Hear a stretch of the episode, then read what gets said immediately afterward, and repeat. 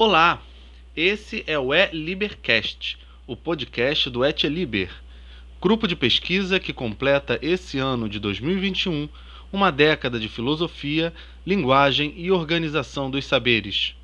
A primeira temporada do É Libercast, Bioarca, conta as histórias das mentalidades fundadoras da ciência da informação no mundo.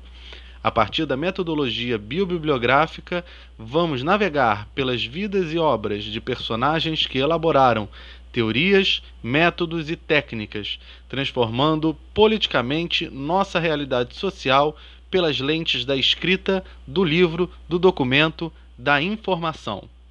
Meu nome é Diogo Xavier e hoje vamos falar sobre o Alcalcachanda, o som da bioarca está no ar. Segundo a antologia de bibliologia publicada por Robert Val, Alcalcachanda, que viveu entre os anos de 1355 e 1418 d.C., foi um dos protagonistas da história do nosso campo de saber.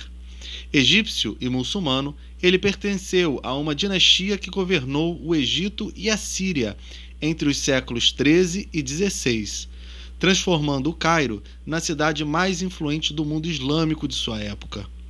Sob o governo desta dinastia, houve um forte florescimento erudito e cultural. Al-Kalkashanda foi escritor, enciclopedista, polímata e matemático. Era um escrivão da chancelaria. Nasceu em uma família de sábios, estudou em Alexandria a literatura e o direito muçulmano. Sua principal obra, Subi al-Ashá, que pode ser traduzido como O Amanhecer para os Cegos, é uma verdadeira enciclopédia com um índice e 14 volumes. Ela abrange geografia, história política, história natural, zoologia, mineralogia, cosmografia e medição do tempo. Um importante e interessante manual para o Katibe, como era chamado o escriba administrativo do universo árabe. No seu texto, ele aborda muitas temáticas que hoje são reconhecidas como pertinentes ao campo bibliológico, ou dito, da ciência da informação.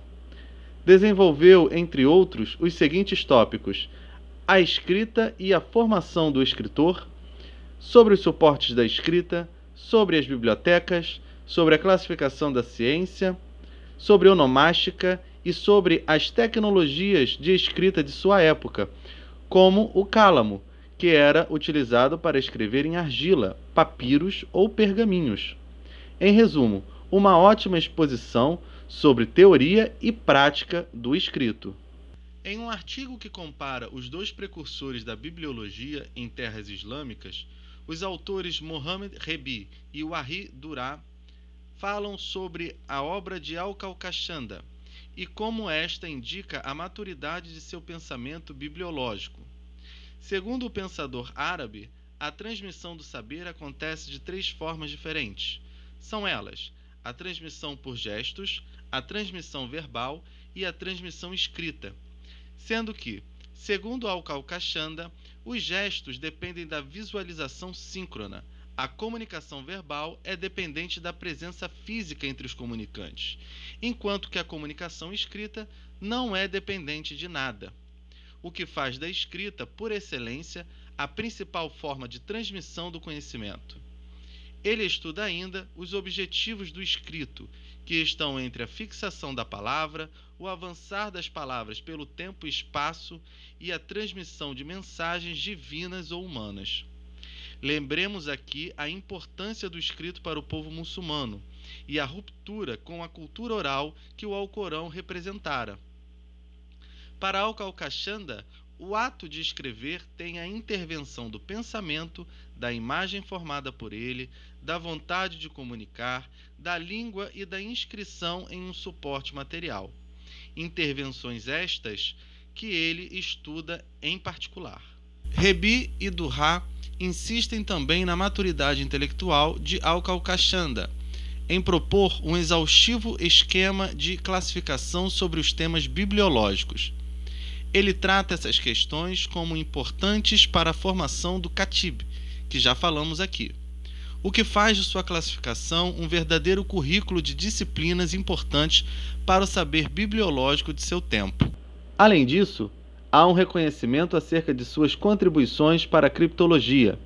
Historicamente, o povo árabe foi o primeiro a estudar as artes criptológicas. Criaram cifras e transposições. O trabalho de Al-Kalkashanda é considerado a primeira descrição de uma cifra polialfabética. O pensamento deste importante protagonista árabe, na virada para o século XV, demarca e descortina uma extensa história dos saberes do escrito ou da informação.